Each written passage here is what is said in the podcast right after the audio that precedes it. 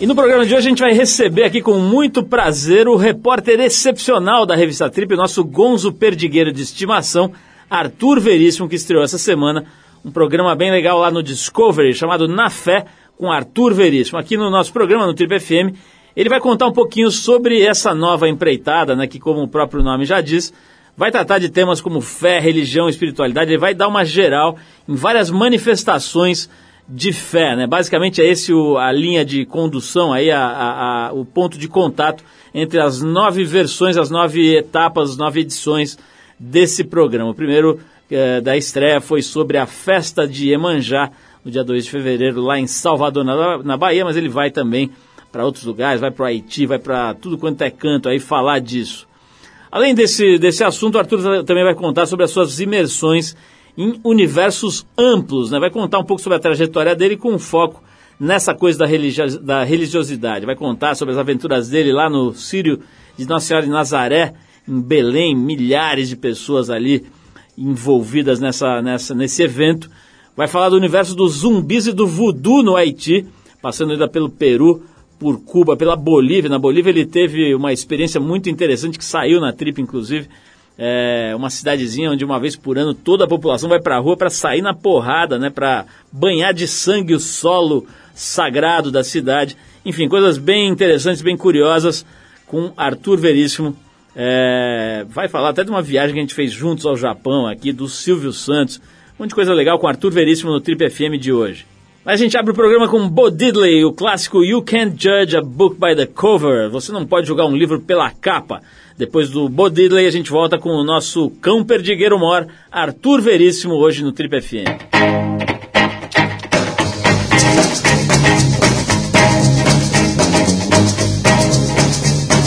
can't judge apple by looking at a tree. You can't judge honey by looking at the bee. You can't judge a daughter by looking at the mother You can't judge a book by looking at the cover. Oh, can't you see? Oh, you misjudge me. I look like a farmer, but I'm a lover. Can't judge a book by looking at the cover. Oh.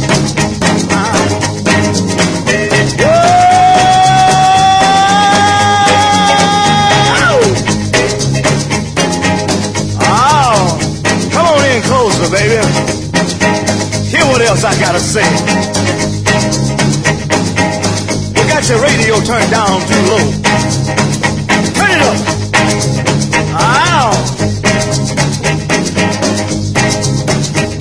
You can't judge sugar by looking at the cane.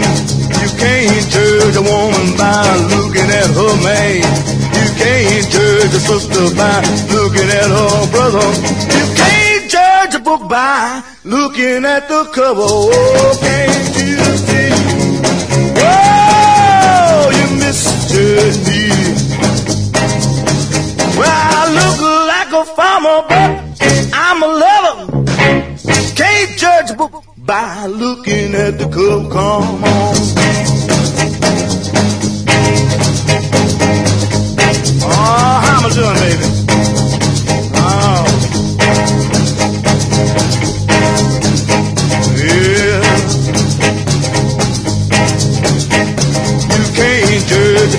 By looking in the pond. You can't judge right from looking at the wrong. You can't judge one by looking at the other. You can't judge a book by looking at the cover. Oh, can't you see? Oh, you can't judge me. Ain't like a farmer, but I'm a lover. Can't judge a book by looking at the cover.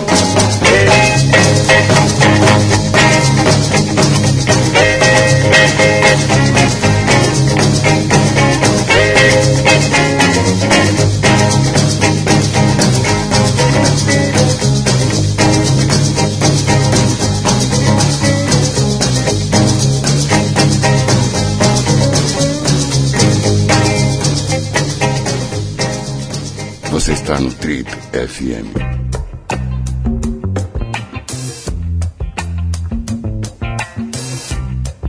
Aos 54 anos, esse homem é meio jornalista, meio cão perdigueiro. Ele já andou por todas as partes desse planeta, por todo o universo, em busca da boa pauta, do fato, da verdade e também de algumas mentiras. O nome dele, Arthur Veríssimo, que agora vai participar de um programa, aliás, vai protagonizar um programa no canal Discovery chamado Na Fé com Arthur Veríssimo. Ele é o nosso convidado de hoje, ele que já participa desse programa desde a sua fundação, praticamente, né? Há 200 anos o Arthur é nosso parceiro aqui, nosso convidado frequente aqui no programa e hoje toma o assento de entrevistado, já que está para estrear essa bela produção aqui do Discovery, chamado Na Fé, com Arthur Veríssimo, que estreou, na verdade, agora na quarta-feira passada, dia 17, às 10h30 da noite, programa reprisa toda segunda-feira, nesse mesmo horário. Arthur Veríssimo, Sua Santidade, seja bem-vindo à nossa modesta choupana que você tão bem conhece.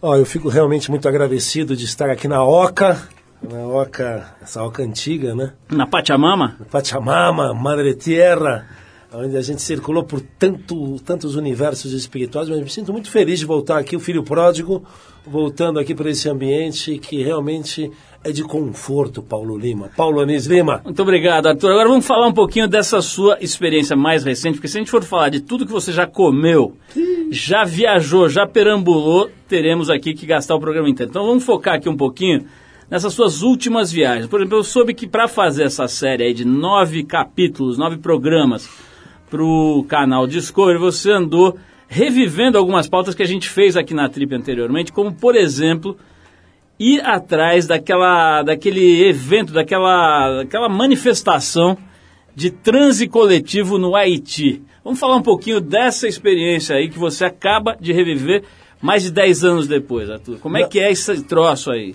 Então, Paulo, eu até resgatei a matéria, foi há 13 anos. Estive junto com o Christian Cravo, filho do Mário Cravo Neto. Depois o Christian voltou por oito vezes para o Haiti. Então, realmente um grande especialista. Até o Tonholi também já se encrencou lá com o Papadoc, com os Tonton Macuti. Mas dessa vez eu retornei 30, 13 anos depois, junto com, com a equipe da Discovery, da Mixer. É, e foi inacreditável. Agora, estamos falando de um encontro onde se pratica ali as atividades, não sei como é que a gente fala sobre isso, mas os rituais do voodoo, é, é isso? Voodoo. É o voodoo pleno, tudo aquilo que as pessoas imaginam do, do, do que foi colocado por Hollywood, dos filmes, dos seriados, é muito mais do que aquilo. É, dessa vez eu fui numa festa em que, é, na primeira vez há 13 anos, eu fui a Plaine du Nord e, e, e fui numa caverna que se chamava é, o, buraco, o, o, Buraco do Voodoo. E dessa vez nós fomos para São Michel da Talai. Meu caro, foi uma coisa, foi uma sucessão de, de gente em transe, é, grupos com as vestimentas mais enlouquecidas, porque é o país mais pobre do mundo ali. Agora, tu explica um pouquinho para quem não tem ideia do que a gente está falando. Você, você foi, o que, que é exatamente? É um encontro de centenas de pessoas que vão lá para fazer trabalhos de voodoo. O que, que, é exatamente esse evento? Então, essa festa acontece no solstício de verão, dentro de, uma, de um conjunto de cavernas, que é as Cavernas de São Francisco. São mais de 300 cavernas e ali são duas cavernas onde o pé direito é de mais de 20 metros. Nesse local tem um facho de luz que incide nesse dia, no solstício de verão bruxaria, feitiçaria, é uma, um fato na, natural, mas que as pessoas realmente fazem todos os despachos para as diversas divindades do voodooísmo. É, é, como se fosse aqui, é similar com o candomblé, com elementos da Umbanda, mas tem elementos ameríndios ali.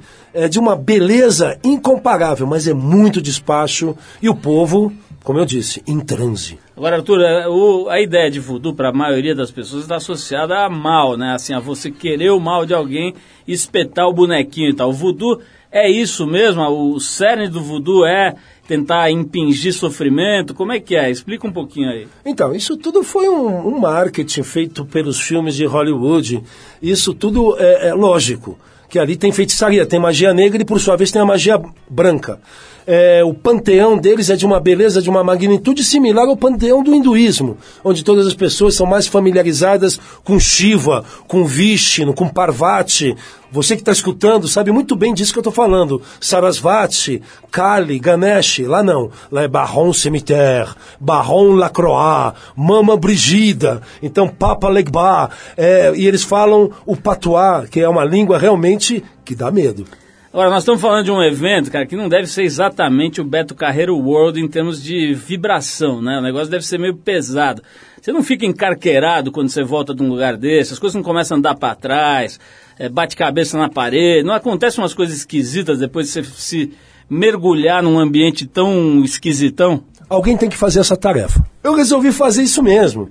É, eu tenho, é, acredito que gabarito para isso, já lidei com tantos sacerdotes, pais de santo, guru, Louco. charlatão, é, é, faquir, cara fora da casinha, nego degenerado, é, falso yogi, tantas coisas aí, santo, né? já vi coisas, conheço sujeitos aí, se eu for falar a idade, vai, 200 anos, né? que vivem em cavernas no Himalaia, é, herbolários, etnobotânicos, e aí vai, uma infinidade de bicho louco, que você, Paulo, também conhece. uma meia dúzia. Agora, Arthur, vamos falar um pouquinho sobre esse aspecto da sua persona, né? Você é um cara que tem uma espécie de magneto de atração de loucos. Eu me lembro que a gente foi, por exemplo, para entre outras aventuras aí, fomos juntos pro Japão. Sim. E em dois dias que a gente estava junto em Tóquio, a gente atraiu todos os loucos da capital, da, da cidade e mais os da periferia. Até em Yokohama vieram uns louquinhos de lá procurar a gente, né? Existe uma coisa assim de é, eu estou falando de louco de uma forma assim brincalhona, mas assim figuras que não se conformam, digamos, com os os modos de vida convencionais, né? Todo esse tipo de cara, quer dizer, que tenta procurar alternativas e vidas exóticas e tal, de alguma maneira acaba se aproximando de você ou quando é apresentado sente uma sintonia, sente uma conexão. Do que, de onde você acha que vem esse seu imã de maluco? Não, é estar presente, Paulo. Eu vou te falar, maluco.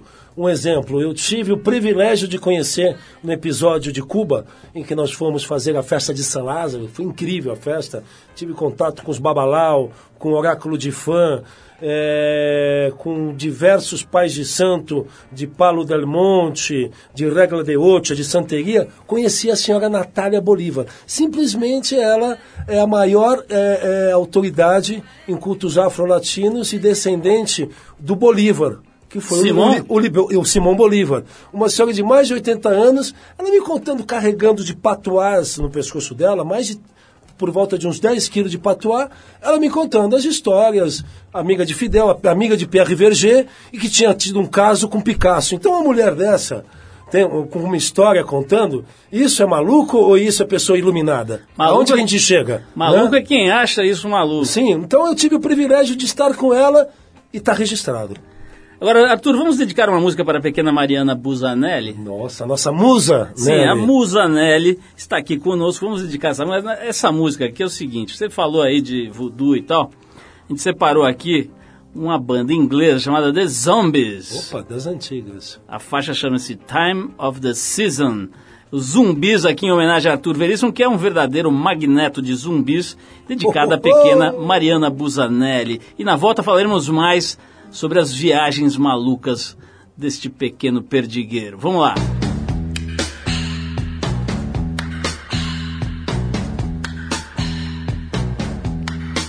It's the time of the season when love runs high. In this time, give it to me easy let me try with pleasured hands to take you in the sun to promised lands to show you everyone.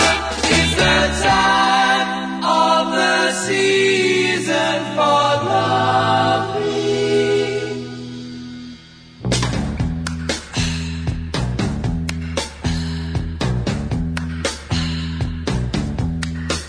What's your name? Who's your daddy? Who's your daddy? He rich. Is he rich like me?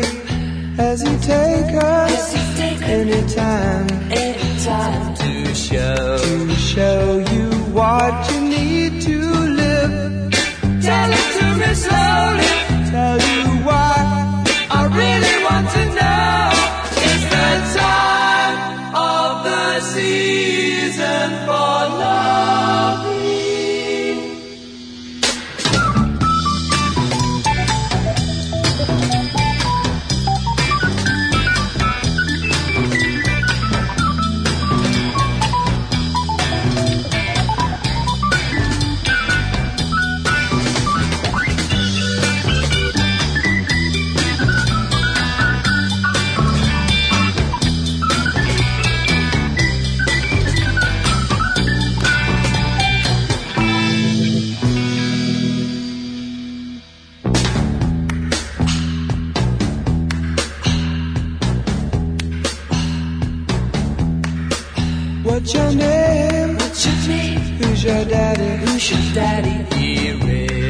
Rich like me? Has he taken? Has he taken any time? Any time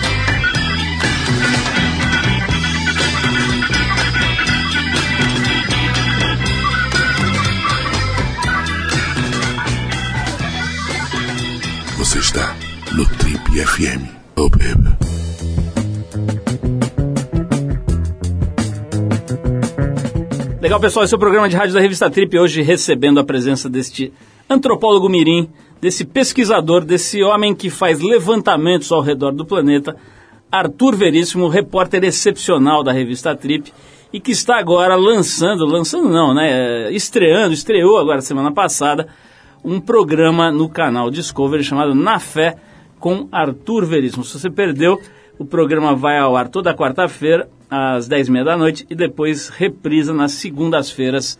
Mesmo horário, serão nove semanas com as aventuras do Pequeno Veríssimo. Arthur, Zezé estaria orgulhosa de você hoje? Nossa, ela tá borbulhando de felicidade, minha mamita. ela que foi grande incentivadora, né, Paulo? Tu sabe bem disso. Eu que estou aqui na Trip, a gente já está 26, 27 anos. E minha mãe sempre me incentivou para ver todas essas culturas, esses aspectos eh, religiosos, yoga, índio e etc. Arthur, você foi lá para o Haiti, por exemplo, né, para presenciar mais uma vez esse encontro aí em torno do voodoo e etc. Mas, claro que você está também, né, é, num dos países mais pobres do mundo, que acabou de passar por, enfim, toda hora, né, o Haiti, eu falei que você era magneto de louco, o Haiti é magneto de problema, né, impressionante que acontece um terremoto lá e, enfim, um dos países mais degradados pela pobreza, etc. E justo lá tem um terremoto e tal. Como é que está o Haiti hoje, cara? Pois então, é, nós viajamos num comboio de, de um grupo de pessoas de uma milícia, em que tinham sete homens armados para atravessar. Parecia que você estava no Iraque, sabe, numa guerra, e os caras com escopeta de revólver, a gente tomando o maior cuidado, e eu, te- eu me jogando, né? Não tem como. Então vinha um cara com o olho na testa e o outro no pescoço. Que eles bebem lá uma mistura que é o clarim, bebem querosene, ficam numa loucura absoluta. Drink sofisticado. Mas ao mesmo tempo, tem os pais de santos, os sacerdotes, é muito sofisticado também o, o culto do voodoo. Né? Como eu, destaquei, eles, eles falam muito sobre os índios tainos, que foram os primeiros habitantes ali da Isla Bonita. Que o Haiti é uma parte, é um terço, e dois terços é a República Dominicana, né? Que é próspera, tem negócios de brasileiros por lá, né? A gente sabe muito bem disso. É, só que o, o, o Haiti foi, até o século XVIII, a república mais próspera é, das Américas. Estava na frente dos Estados Unidos. O que, que era açúcar? Era açúcar. Daí teve uma derrocada e é a quarta ou a pior economia do mundo. Só estando lá, as estradas são crateras. Então, é, a gente chegava no local para filmar, era uma verdadeira operação de guerra. E eu tinha que. Vinham os caras alterados para cima. Então é um documento que, ó, eu digo para você, foi realmente um dos grandes trabalhos da minha vida. Viu? Agora, Arthur, esse tipo de trabalho não dá para você ir com qualquer equipe. Uma equipe que, por exemplo, que filma baile de debutante não vai conseguir é, interagir com esse tipo de evento. Como é que faz para selecionar o cameraman, a pessoa que vai fazer a pré-produção e tal? Tem que ser nego com uma certa casca, né? Então, Paulo, é que nem Operação Delta, é que nem, sabe, é, são os SEALs ali. É, realmente os câmeras são os, os- diretores de fotografia, destaco o Daniel, o Pablo, o Edinho, os caras se superavam a todo momento. o nosso diretor, o Sérgio, o anterior, o Paulinho também, as produtoras, né? Que é uma loucura, porque a gente tem duas meninas que são produtoras, é, tirando da frente e negociando com os caras. A gente, eu fa- eu fazendo matéria na maçonaria afro-haitiana, indo de paletó dentro de um ambiente completamente fora do ambiente da maçonaria tradicional. Além de participar de sociedade secreta de Bizango, onde os caras completamente de vermelho é uma sociedade que joga mal olhado. Então me colocaram naquela situação, isso eu tinha acabado de chegar 11 e meia da noite, com os bizanguinhos, com graxa no corpo. Aí já entrei na história, um ritmo incrível. É do além, Agora, de novo, bizangueira. de novo eu te pergunto, né? Você vai num lugar em que o objetivo é espalhar o mal olhado, né, cara? Não dá pra não imaginar que você pegue uma rebarba e ponha na mochila e leve pra casa, né? Pois então, você tem que estar realmente com o campo de força muito bem equilibrado. E isso vai pela disciplina que eu, que eu carrego na minha vida. São 54 anos e muita eh, caminhos tortuosos, mas que, de qualquer forma, numa viagem como essa, eu carrego a minha rotina, pessoal. Eu não levo a minha vida rotineira. Mesmo, sabe, com situações de tomando banho de canequinha todos os dias no Haiti, como em outros locais, eh, em locais que não dava nem para tomar banho. Quando a gente estava em 5.300 a 5.800 metros de altitude, no Peru, onde que não, dá, não tinha condição de banho, 15 graus negativos. E lá no Haiti eu até trouxe a canequinha. Tem até esse lance emocional, a canequinha que eu tomava banho. Então são situações que você valoriza de detalhes mínimos da vida, Paulo.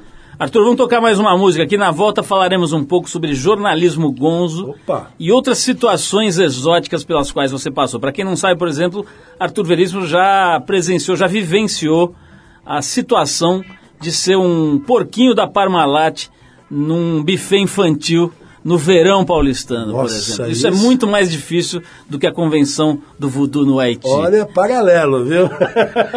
Vamos tocar aqui, a gente separou um músico escocês chamado Donovan. Opa. E um dos seus grandes sucessos, Arthur Veríssimo, é a faixa Season of the Witch. Que numa tradução livre seria Temporada das Bruxas. Vamos então tocar a música aqui do Donovan.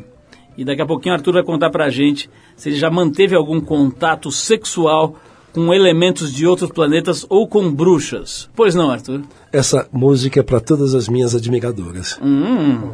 Season of the Witch, dedicada a Mariana Busanelli e todas as outras admiradoras de Arthur Veríssimo. Vamos lá.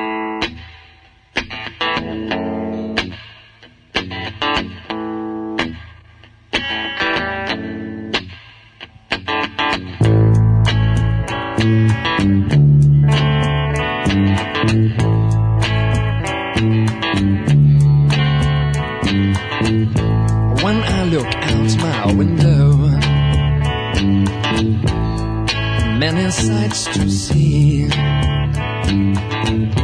And when I look in my window, so many different people to be. That it's strange,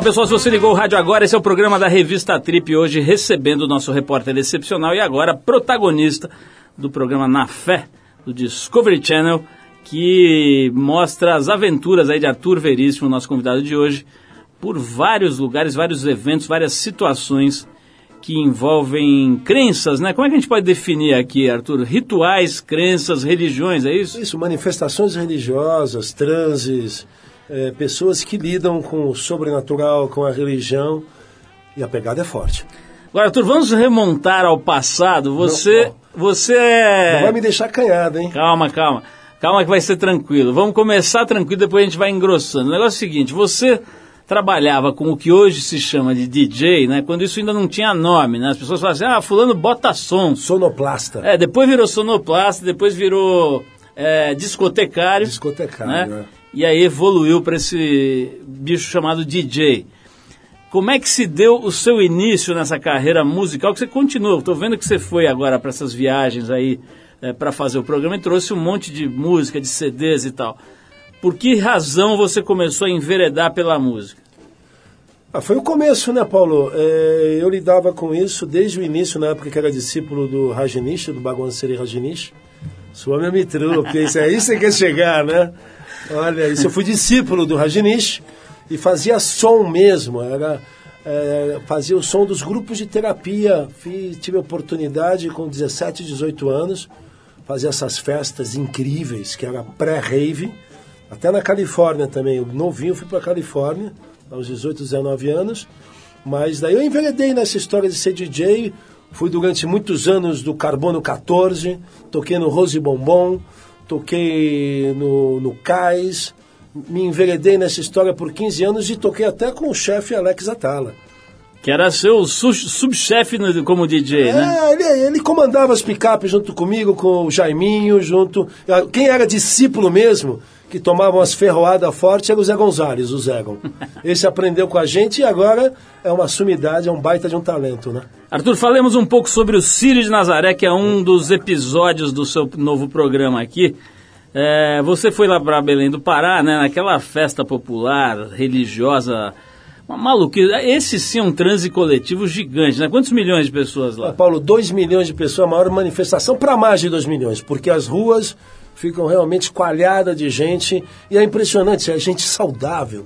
Eu nunca vi um, um aglomerado de gente tão parruda e saudável como é o paraense.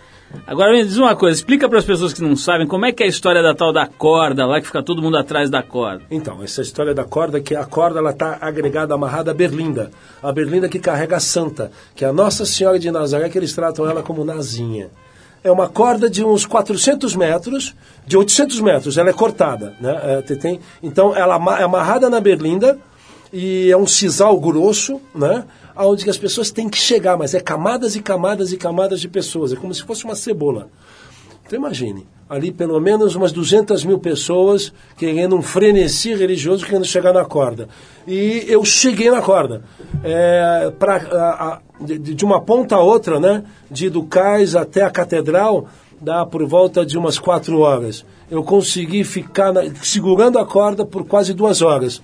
Foi realmente uma experiência de centopeia espiritual. Que você não tem perna, cara. Você não tem pé. Tinha momentos que eu, era, eu, eu levitava junto com as pessoas. É realmente um transe coletivo. Vale a pena passar por essa experiência. Quem quer ter uma, uma coisa para tomar um twin na vida, sair do lugar comum, vai pra corda. Agora, como é que você estava vestido nesse momento? Ah, na maior simplicidade, né? Tava lá de camiseta, ali não tem o quê? Não tem ego. Numa história como essa, você não é Ego. nada. Ego, ego. Você tá lembrando de coisa do Japão. Olha esse Paulo. Recito. 14 anos atrás. Olha, que eu que vou falar. A gente, a gente fez uma entrevista com o chefão da Yakuza, né, seu Paulo? Yamaguchi Guma. É, da Yamaguchi Gona. Mas quer saber se você pegou recito lá em Belém? Então não tinha como. Eu não tinha como, eu tive um treco, tá lá o- o- os depoimentos. O legal dessa série, que são é, doc-reality, são documentários que não tem como você voltar. Você não está no estúdio de televisão, não está fazendo um filme de publicidade, não está nem fazendo um filme, né? Um, um longa-metragem. Que Essas coisas voltam, né? Arthur, a, cena, não, é. a cena é sem pagar, Paulo. Não tem como. Só para explicar para o povo aqui, para eles darem risada junto com a gente, recito é o seguinte: lá no Japão ele estava a serviço de, de- acho que do SBT na época, e ele tinha direito a reembolso das despesas, né? Só que Justamente, precisava sim. apresentar o recibo. Aí ele descobriu que falando recito, o japonês entendia. Fácil. Entendeu? Então, em todo lugar que ele ia, se ele comprar um biscoito, qualquer coisa, ele recito. Recitou! E aí o cara entregava um papelzinho e ele pedia o reembolso para o Silvio Santos. Vamos falar de Silvio Santos hoje ainda é aqui. gênio. Mas é o seguinte, Arthur, eu quero que você escolha um desses seus discos exóticos e peculiares para que a gente possa apresentar um som que você trouxe da tua viagem aqui. Então, é, você sabe que eu continuo na minha pesquisa musical e um ritmo musical que tem me encantado realmente, a cúmbia. Levantamento sonoro? Sim, perfeitamente, senhor. É a cúmbia, a- é a cúmbia selvática, que é a cúmbia délica, que acontece ali na cena de Pucallpa, de Quitos, no Peru. E tem, uma, tem muitas bandas por lá. Roaneco e Sucombo, e tem uma que eu gosto muito que é Barreto. A faixa é muito particular. Posso dizer? Por favor. Vacilando com a ayahuasca.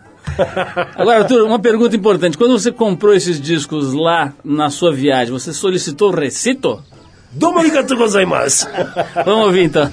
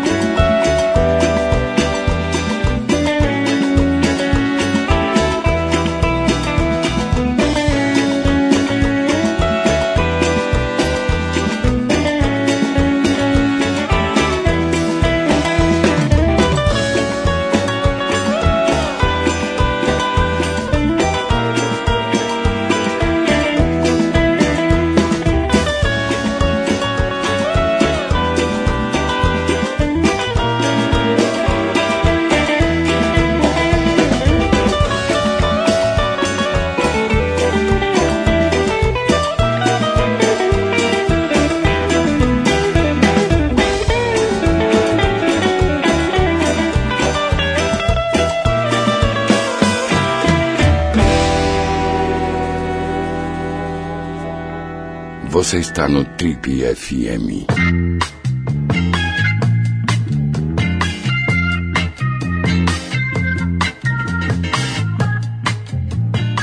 Legal, pessoal, estamos entrevistando hoje o nosso repórter excepcional Arthur Veríssimo, que está também agora na televisão fazendo um programa, já esteve na televisão várias vezes em vários programas e agora está fazendo aqui uma série de programas no canal Discovery chamado Na Fé. Tá, estreou a semana passada e está rolando aí nas próximas oito semanas novos episódios. Mas Arthur, falemos daquela situação. Você já viveu situações é, inusitadas aos montes aqui ao longo dos anos não só na Trip, mas outros lugares onde você trabalhou, na televisão e etc. É, eu queria lembrar daquela situação que é uma das, que eu mais me recordo com mais carinho e curiosidade, porque acho que é o legítimo jornalismo gonzo, né? aliás, melhor que o jornalismo gonzo, porque é uma versão brasileira do que se convencionou chamar de jornalismo gonzo. Né? Quando a gente levou você lá para vivenciar uma profissão diferente, digamos assim, né? Que é esses caras que ficam lá representando personagens em bufês infantis e são pisoteados, mordidos, dedados e etc. pelas crianças nos bufês infantis. A gente escolheu um dia de verão, né? Que estava bem calor.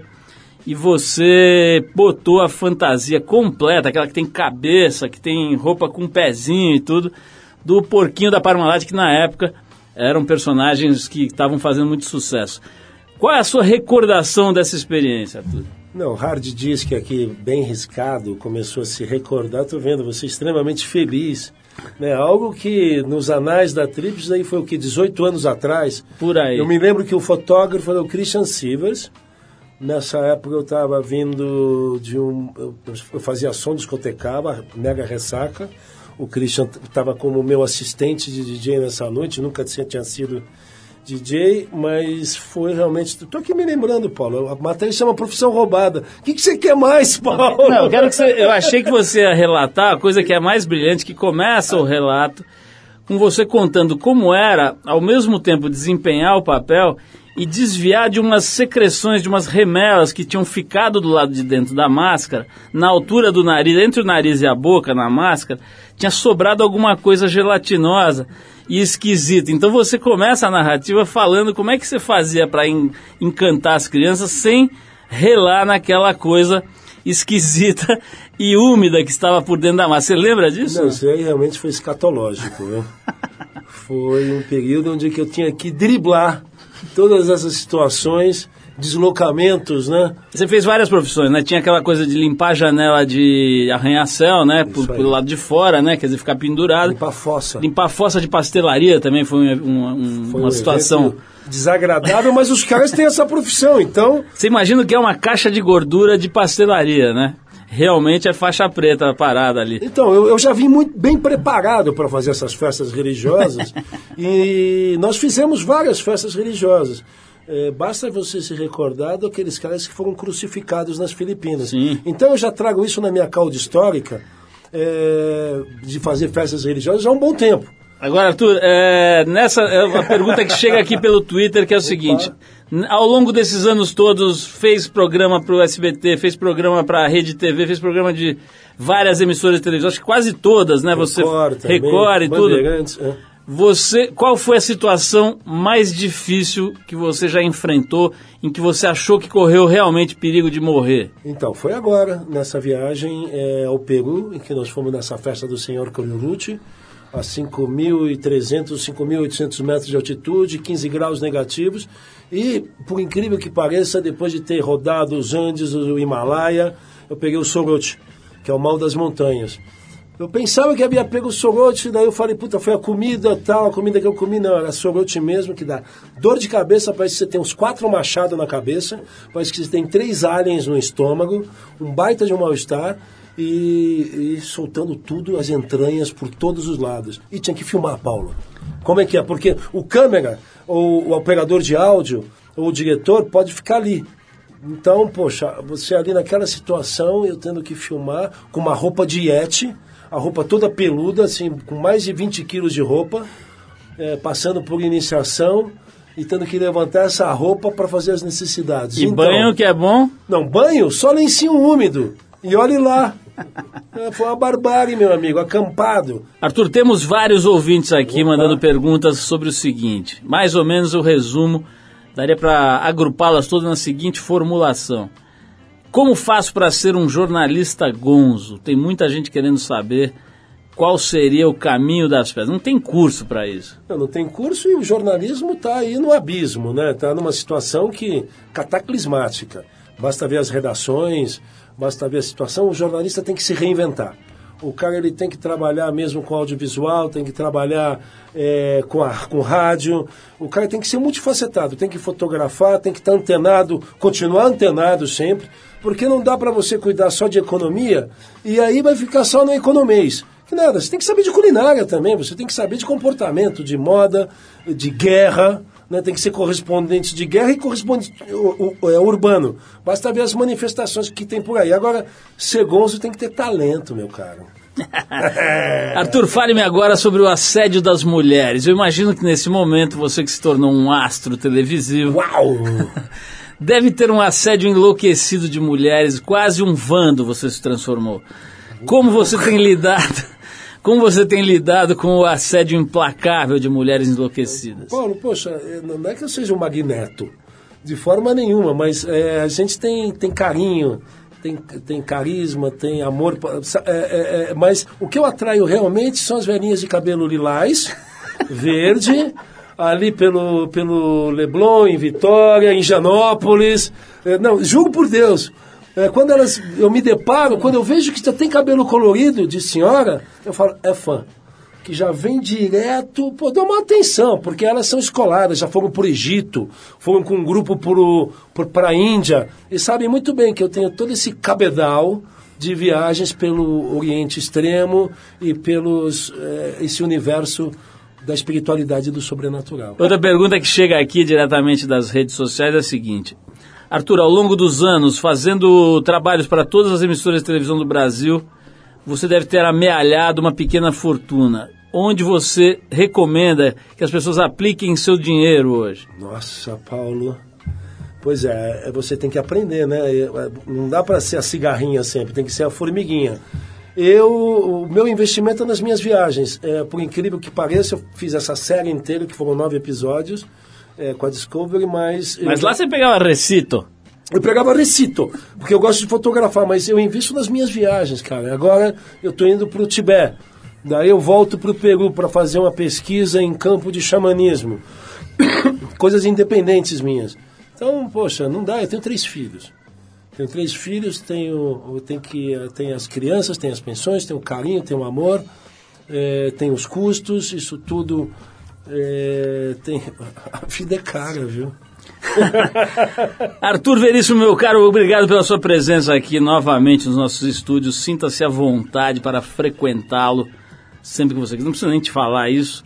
É, recomendo aqui às pessoas que assistam o programa novo do Arthur, chamado Na Fé com Arthur Veríssimo. Vai lá ver. Na, na quarta-feira, na segunda agora tem reprise, né? Segunda-feira agora tem reprise. E na quarta tem o episódio inédito às 22h30. Lá no Discovery eles estão em tudo que é operadora de TV. Aí você acha lá o Discovery e pode assistir o Arthur Veríssimo. E claro, na Trip, né? Você vai lá no site da Trip, tem 500 mil coisas do Isso aí. Arthur. Inclusive no Trip TV também, as participações dele, enfim, as matérias todas, todo mês lá, praticamente todo mês tem lá os, as experiências do nosso perdigueiro Mor, que já está há muitos anos aqui com a gente, colaborando e fazendo as suas reportagens e seus levantamentos. Vamos tocar um som aqui, Arthur, então, para fechar, em homenagem à sua pessoa. A gente vai encerrar o papo com o Arthur aqui, com essa homenagem às peregrinações do Arthur para tudo que é canto, né? Desde buffet infantil até os Himalaias. Isso aí. A gente vai de Willie Nelson Oba! e a maravilhosa faixa On the Road Again, Nossa, na estrada de novo, que, que é o lema do Arthur. Essa música é linda. Arthur Veríssimo, muito obrigado pela sua presença. Beleza. Boa sorte com o seu novo programa Na Fé. Obrigadão, Vamos todos Paulo. assistir. Como um verdadeiro comboio, como se o programa estivesse ligado ao Círio de Nazaré. A gente vai agarrar na corda e vai chegar ao programa para assistir. Posso fazer uma recomendação? Por gentileza. É, você poderia contratar um repórter para fazer parte do, do, do seu programa novamente, o Filho Pródigo. Estou aqui à sua disposição, o cara tá? pede emprego, né? Está contratado, Arthur. Então vamos Boa. ouvir o Willie Nelson. Você pode falar com a minha representante Mariana Busanelli para acertar os detalhes. Por favor. Então vamos tocar aqui esse Willie Nelson dedicado ao nosso querido Arthur. Vamos lá.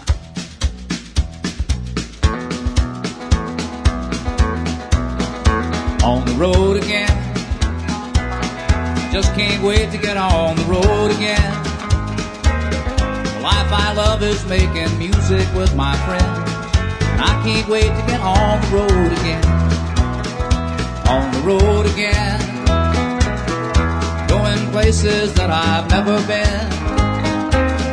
Seeing things that I may never see again. I can't wait to get on the road again on the road again.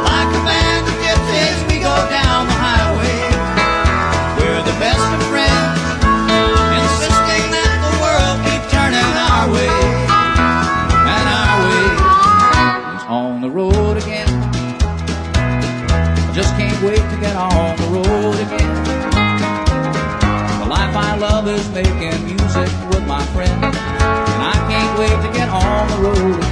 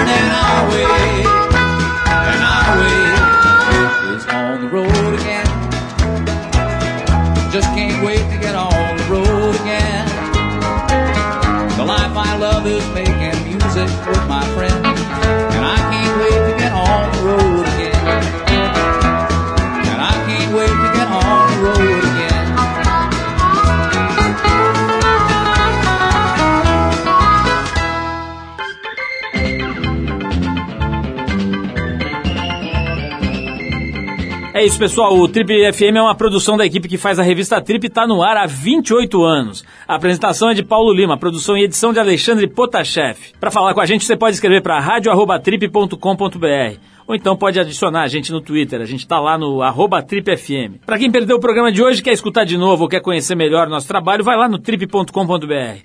Lá você vai encontrar um arquivo com centenas de entrevistas feitas por aqui nos últimos 12 anos. Você pode baixar essas entrevistas para escutar a hora que quiser, onde quiser. Você também pode acessar esse arquivo pelo nosso aplicativo para o iPhone. É só procurar lá na Apple Store, que ele é gratuito. Na semana que vem a gente volta, nesse mesmo horário, com mais uma edição do Trip FM. Abração e até a próxima.